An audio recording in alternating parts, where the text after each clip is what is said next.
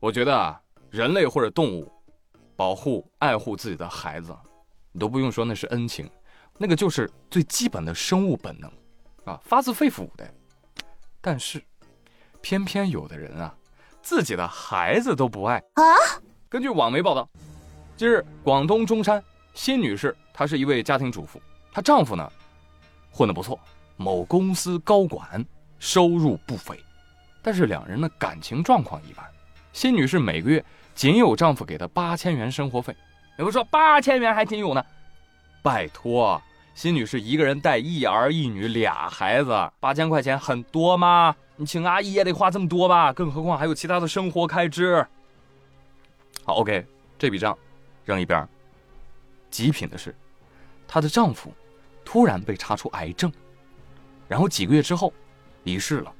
家中为了给这个丈夫看病，卖了两套房，还欠了近五十万的债。而当辛女士去查丈夫的银行流水时，懵逼了。她发现丈夫生前曾在某直播平台累计打赏六百多万，已经是神豪五级的超级老大哥了，并且可能还有未发现的打赏账号。辛女士就差哇，触目惊心，有时候一天能充值几十笔。我的天哪，unbelievable！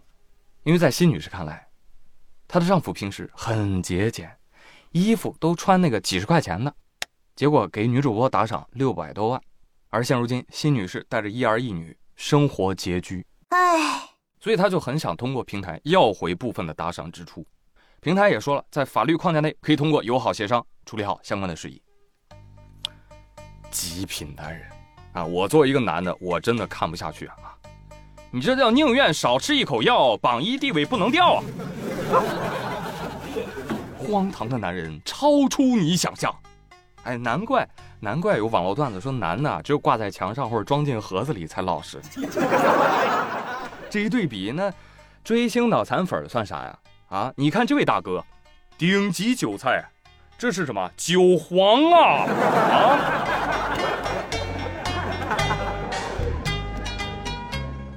大哥，你图个啥？在一声声哥哥我心疼哥哥中无法自拔是吗？但其实朋友们，作为主播呢，我也很矛盾。我也希望有这样的好大哥，让我财富自由一下子呗啊！当然我也知道大可不必啊，也没有这样的好大哥啊。榜一大哥的心思你别猜，你不用猜，你都能猜明白。你真以为他们的巨额打赏只是图那声哥哥？某些主播和大哥那些放不到台面上的阿扎事儿，咱就不细聊了。哎，懂的都懂。其实我当年做主播的时候，这个词儿还是个挺好的词儿。我现在就希望这笔巨款可以追回部分，至少追回一半毕竟这属于婚内的夫妻共同财产，好吗？而这个男人做父亲、做丈夫做到这份儿上，我可以说彻头彻尾的 loser。啊，不多说了，啊，烧个主播给你吧，好吧。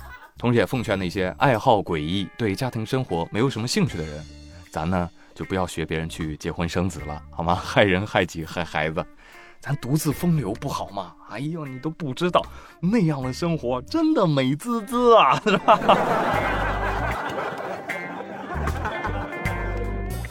何必要踏入婚姻呢？是不是？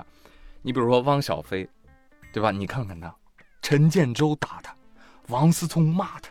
张雨绮扇他，大 S 不理他，张颖颖不要他，被嫌弃的汪小菲的一生。哎，这个很眼熟啊，好像跟大洋彼岸的那个海后艾梅伯一样啊，令人嫌弃啊。不过艾梅伯哇，那是个狠人啊，诈捐撒谎打人，床上拉臭臭，五毒俱全。感兴趣的朋友可以自行百度一下德普艾梅伯狗血离婚案，啊，不再展开。我真的不怎么喜欢说娱乐圈剧情雷同，毫无新意，吃瓜吃累了。啊，我觉得还是看奥特曼打小怪兽来的更精彩一点，是吧？话说某地的户外舞台上，身着道具服的奥特曼正在和两只怪兽打斗，而下面。围了一大群的孩子揪心的观看，因为这个时候奥特曼一人难敌四手啊，两只怪兽呢，他落于下风。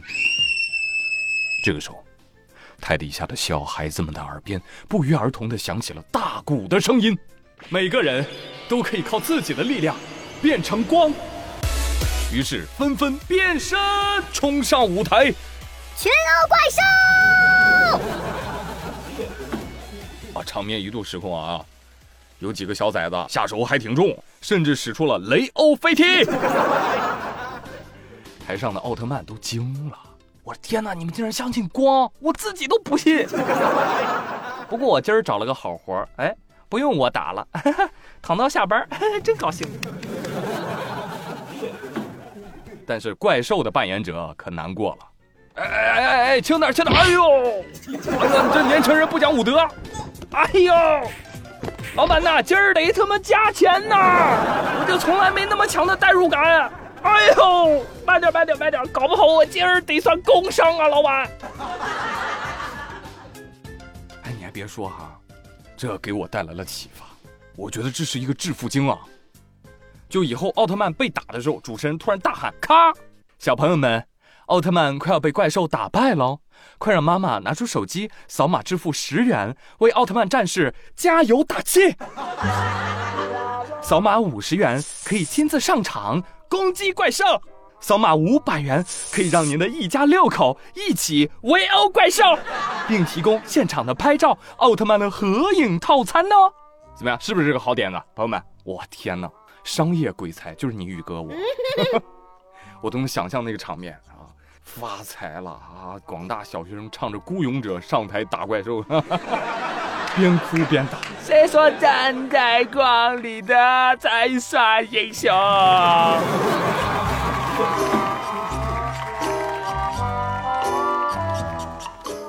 好了，朋友们，今天的快乐就到这里吧。我是祝宇，感谢你们的收听哦！别忘了一起给参加高考的应届生加油打气哦！咱们下期再见喽！拜拜。冷知识转评赞是免费的却能让小宇哥开心好久。